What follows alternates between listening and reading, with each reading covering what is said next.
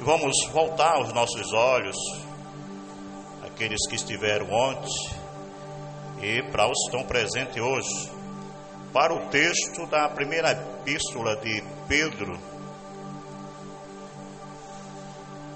Primeira epístola de Pedro aos dispersos.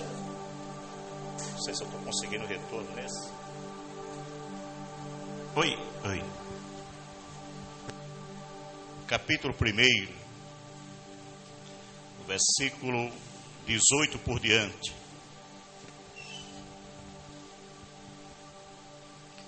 Que nos diz assim essa escritura: Sabendo que não foi mediante a coisas corruptíveis, como prata ou ouro, que fosse resgatado do vosso furtil procedimento ou maneira de viver que de vossos pais vos legaram ou recebeste. Mas pelo sangue,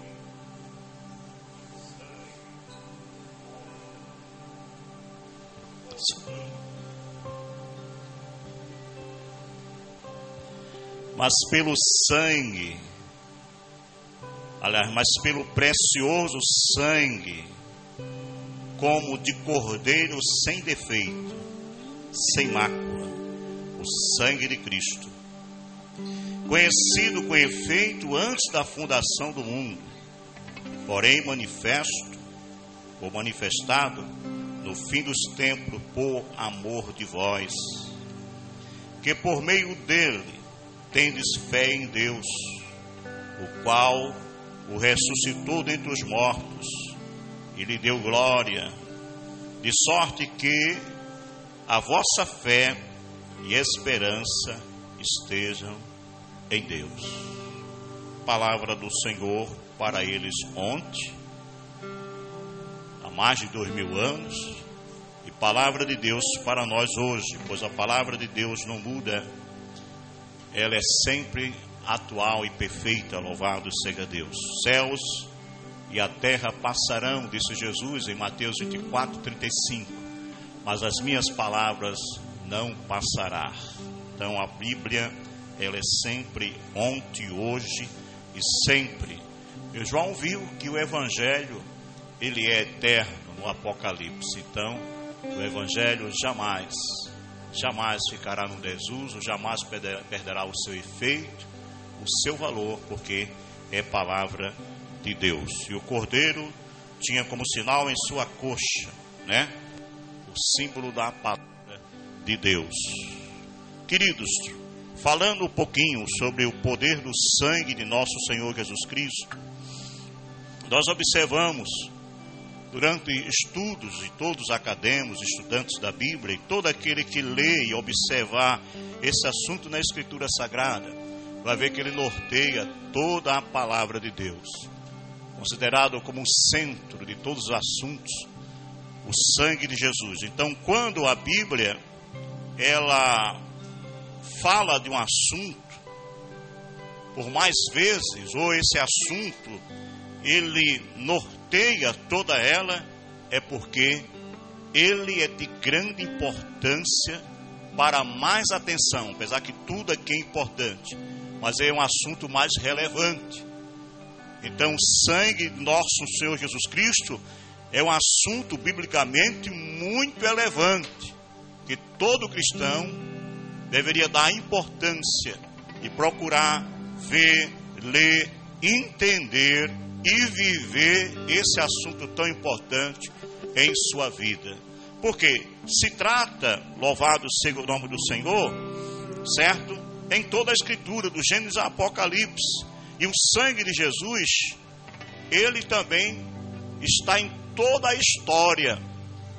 No Antigo Testamento, ele era prefigurado, ele representava aquilo que haveria de vir. Desde a queda do homem, quando Deus ele aciona o plano B, podemos dizer assim, como criador, como arquiteto, como autor da salvação, como grande administrador de nossas vidas, ele, pela sua onisciência, sabia que o homem ia cair. Mas, pastor, por que não impediu? Porque deu livre-arbítrio, direito de escolha. Deus não se entremete naquilo que a gente escolhe. Ele deu liberdade para isso. Mas advertiu o homem, ensinou, estabeleceu leis para que ele não ultrapassasse.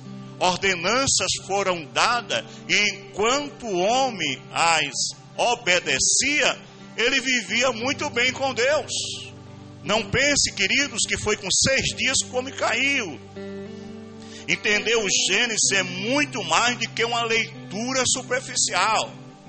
É muito mais do que uma leitura rápida, não. O Gênesis, os primeiros, o primeiro, o segundo e o terceiro capítulo são muito profundíssimos. Porque não acreditamos, e a Bíblia também não dá essa margem, que com seis dias o homem caiu. Como algo que Deus cria como coroa da criação, assim denominado pelos estudiosos. O homem foi criado, não foi por uma palavra de decreto, haja isso, haja aquilo, e assim houve, não. A Trindade Santa formou o conselho, Filho e Espírito Santo. Apesar que a Trindade está em toda a criação, porém, em relação ao homem, nós observamos no capítulo 1 a Trindade falar: façamos o homem, a nossa imagem e semelhança, e domine ele, louvado seja Deus. O Salmo de 8, nós vamos observar lá que o homem ele foi feito um pouco abaixo de Deus ele não é Deus, não deve ter pretensão de ser Deus, mas ele é imagem e semelhança. Um ser criado, perfeito. Foi, pastor? Foi. Porque para a gente entender certos assuntos, e aliás, todos os assuntos da Escritura, existe o contexto imediato, anterior e posterior Existe também, além dos contextos imediato, anterior e posterior, existe também uma coisa chamada contexto geral, onde nós temos que olhar um assunto do Gênesis ao Apocalipse para poder entender até onde ele é mencionado, até onde ele é falado. E nós entendemos em relação à criação que lá em, no Eclesiastes, capítulo 7, no final, diz que tão somente Deus fez o homem perfeito. Então, o que foi criado lá no Gênesis foi perfeito.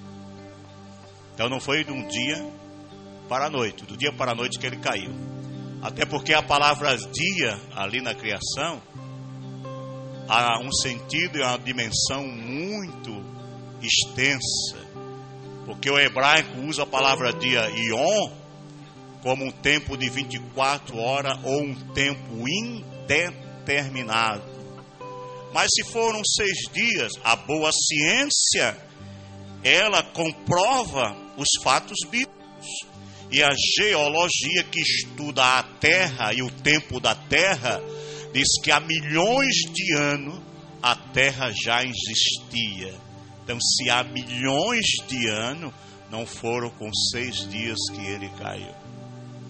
Porém, esse tempo dimensional, ele vivia uma posição também tridimensional. No jardim, cuidando, lavrando, aculturando, dando nome aos animais, mas também ele vivia em plena comunhão com Deus. O homem antes do pecado tinha diálogo, conversa com Deus ininterrupta. Nada o impedia de ele estar na dimensão física e na dimensão espiritual. O pastor, é tão difícil entender isso? O corpo de Jesus como ressuscitou. Não foi um fantasma, tocaram, sentiram. Ele passou 40 dias aqui com os apóstolos, comeu com eles, jantou, quando apareceu aos doze, ah, um não, toca aqui, ó, é, sou eu, sou fantasma não. E ele entrou no lugar que eles estavam, trancado com medo dos judeus, sem abrir a porta. E onde é que Jesus está? Nos céus. Encarnou, viveu, morreu, ressuscitou gloriosamente e está nos céus. corpo um corpo dimensional, físico e espiritual.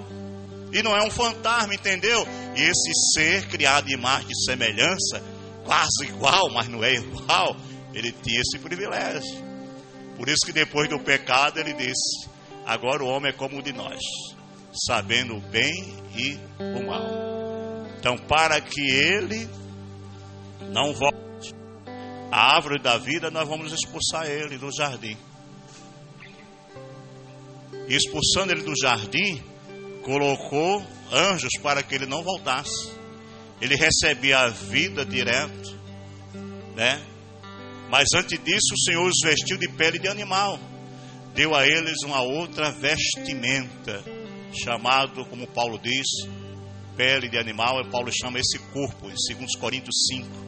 Ele chama tabernáculo. Tabernáculo era feito de pele de animal, certo? Ele fala também em 15 de Coríntios: se há corpo espiritual, há corpo animal. Se há corpo animal, há corpo espiritual. Então ele chama esse corpo animal porque ele, o homem perdeu aquele privilégio e foi expulso uma outra coisa que nós observamos também no Gênesis é que o jardim do Éden, ninguém sabe a localização geográfica, literalmente falando. Que você observar o texto, criou Deus um jardim da banda do Oriente, não tem um adjetivo definindo o local, foi da banda do Oriente. E nós vamos observar que o Messias, apresentado por Dr. Lucas, ele é personalizado no Oriente. E Lucas diz: o Oriente de cima nos visitou. Veja que mistério tão profundo, né? Aplauda ao Senhor Jesus.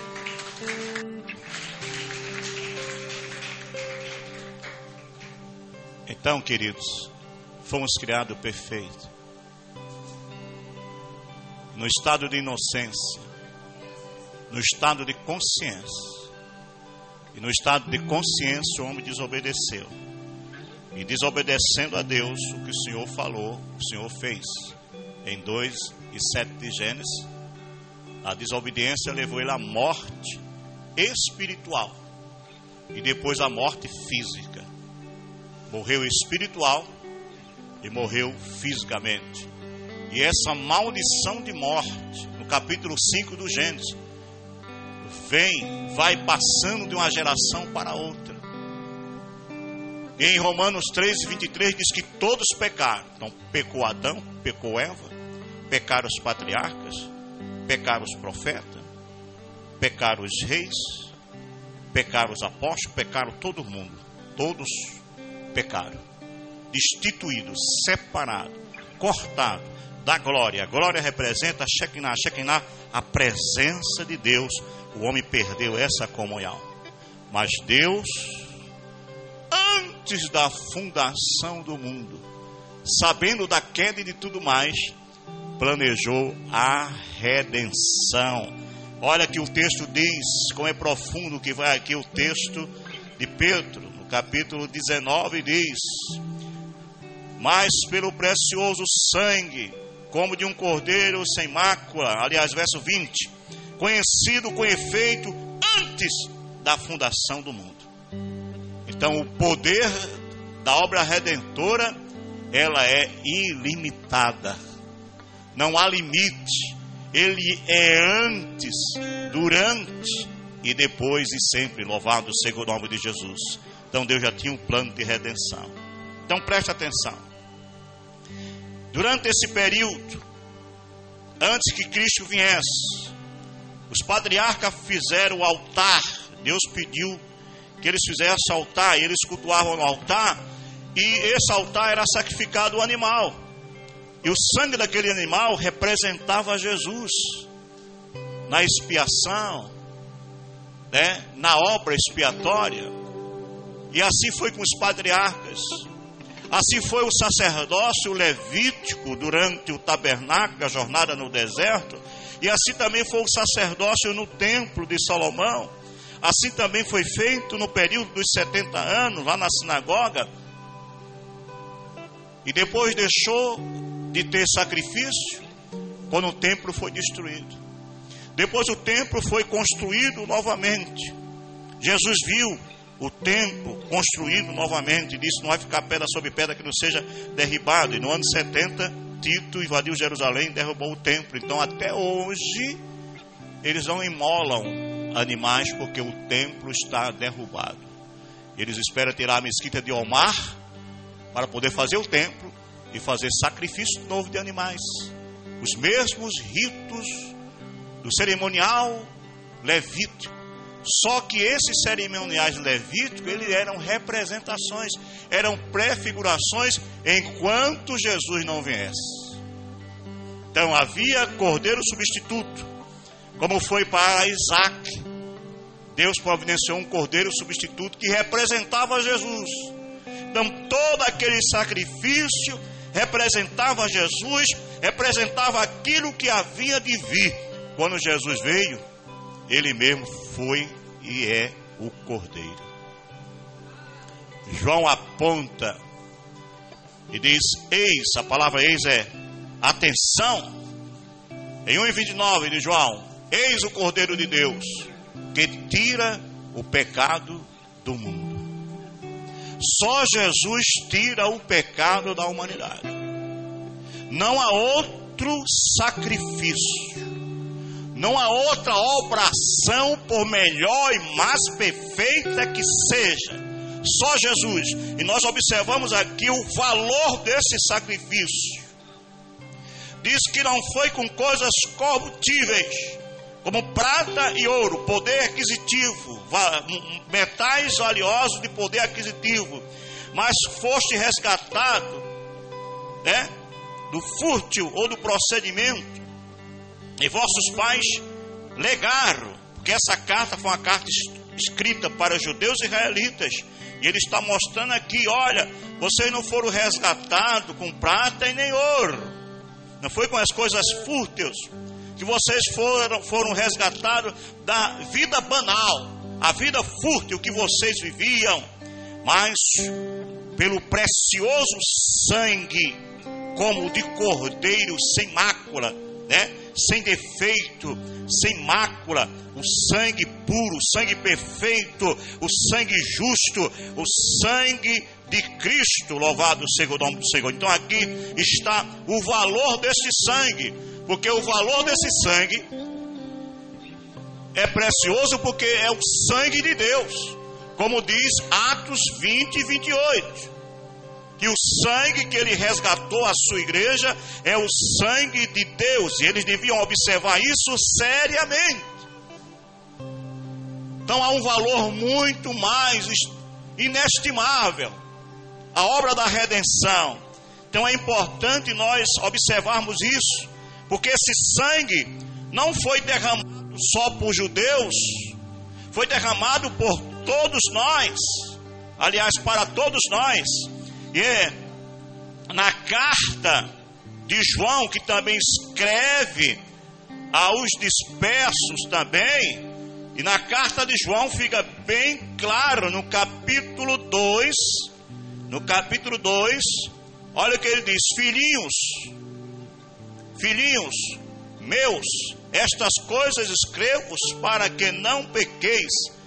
Se todavia alguém pecar, temos um advogado junto ao Pai, Jesus Cristo justo.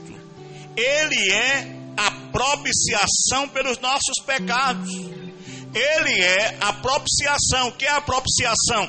Era a tampa da arca, onde tinha os dois querubins, com as asas abertas, um de frente ao outro. E ali o sacerdote, uma vez por ano, entrava com sacrifício de animal. E todo aquele ritual tinha que ser perfeito, tinha que ser justo as leis cerimoniais. E ali na tampa da arca ele salpicava o sangue.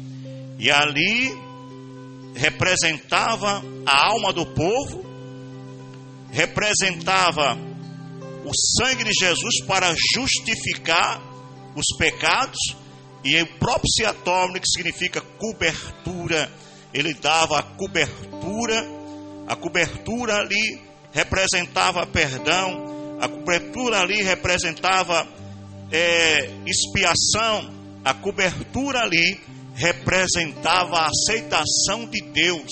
A comunhão voltava, louvado seja o nome do Senhor. E aqui ele está dizendo que ele é a nossa propiciação. Então, quando João usa essa palavra, propiciação, ele não está escrevendo para quem não conhece, está escrevendo também para judeus e israelitas crentes, porque o gentil não sabia o que é propiciação, o gentil não sabia o que era arca, ninguém sabia nada daqueles utensílios. Quando Jesus morreu e deu o brado, em 27 de Mateus, diz que o véu do templo rasgou-se de alto a baixo. E ali ficou visível e acessível para que todos vissem o que estava lá dentro.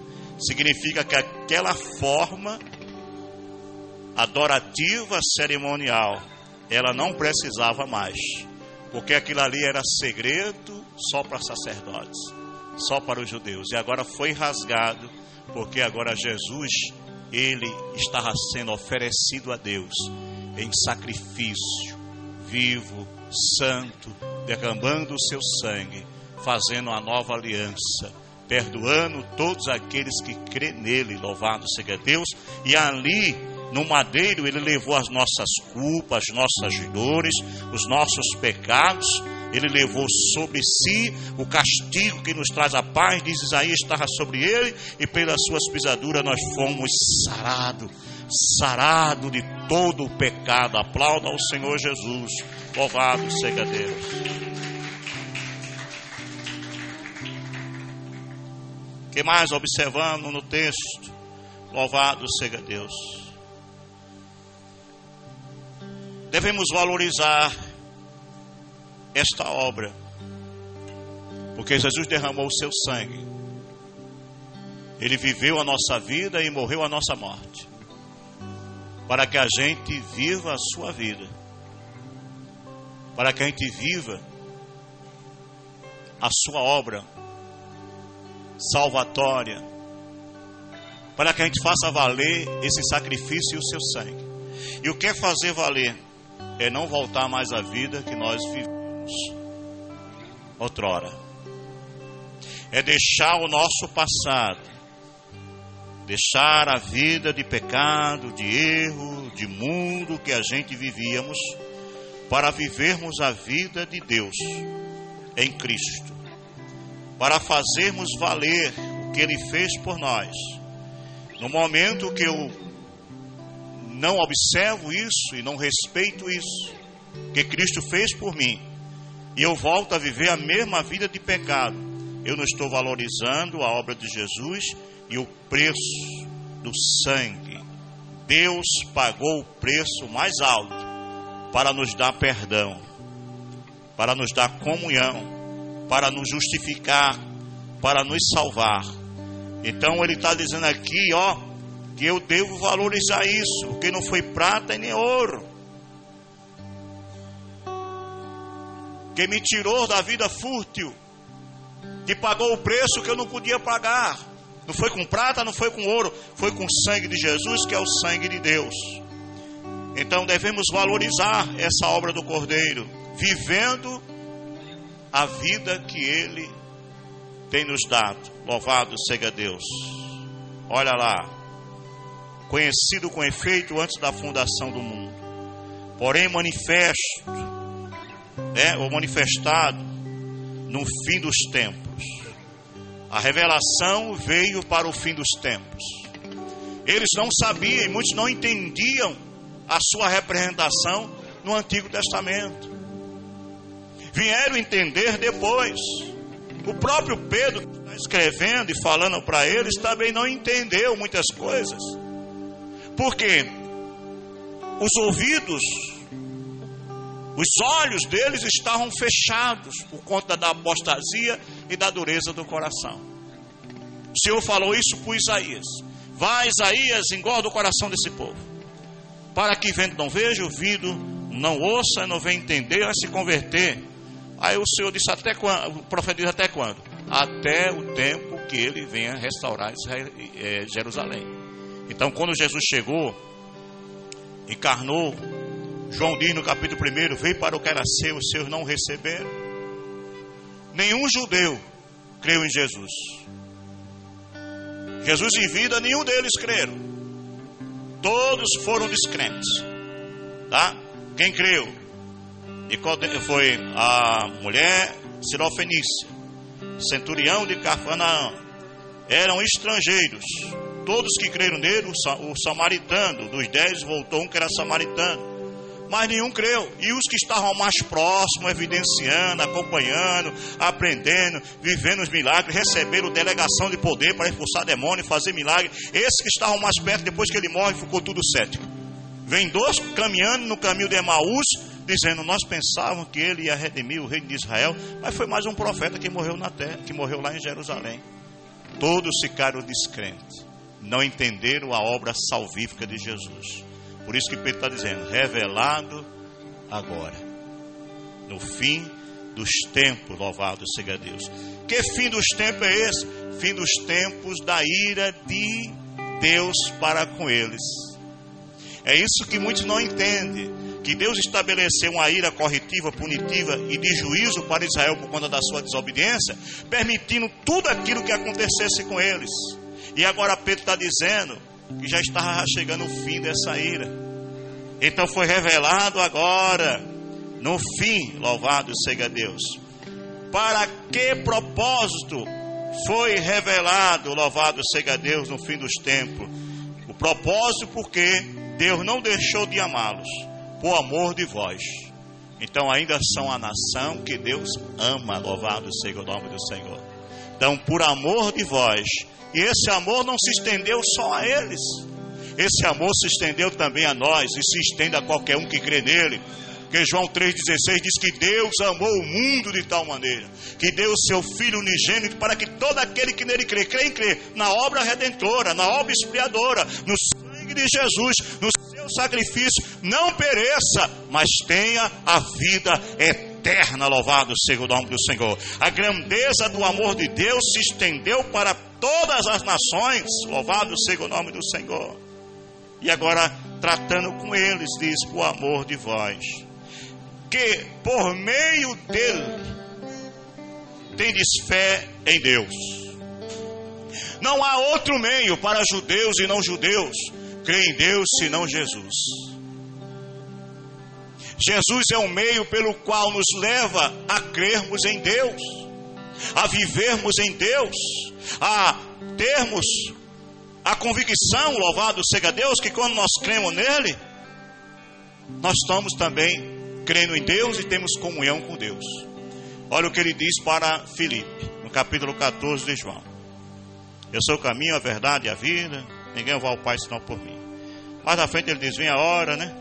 Aliás, na carta, mais na frente ele diz: Vós sabeis o caminho, vós sabeis para onde eu vou e vós sabeis o caminho.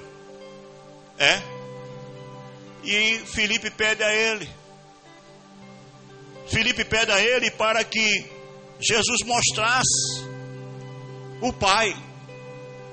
Aí ele diz: Há tanto tempo estou convosco. Quem vê a mim, vê o Pai. Quem vê o Pai, vê a mim. Credes pelo menos pelas obras que eu faço. Deus estava em Cristo, diz Paulo em Coríntios, capítulo 5 da segunda carta, que Deus estava em Cristo, nunca deixou de estar em, em Cristo, Ele é Deus. Em 10 e 30 de João, ele diz: Eu, o Pai, somos um só.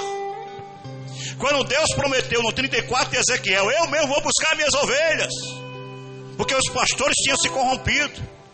Quando ele chega para a mulher sirofenícia, o que é que ele diz? Eu não vim senão as ovelhas perdidas da casa de Israel. Era Deus em Cristo e Cristo em Deus ali. Então, fica bem claro, louvado seja Deus, terminando aqui para vocês nessa noite, certo? Para que a fé deles estivesse em Deus, para que eles crescem por meio dele. Tendes fé em Deus, o qual ressuscitou dentre os mortos e lhe deu glória.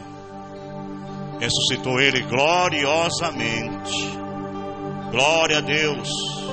De sorte que a vossa fé e esperança estejam em Deus. Aplauda ao Senhor Jesus.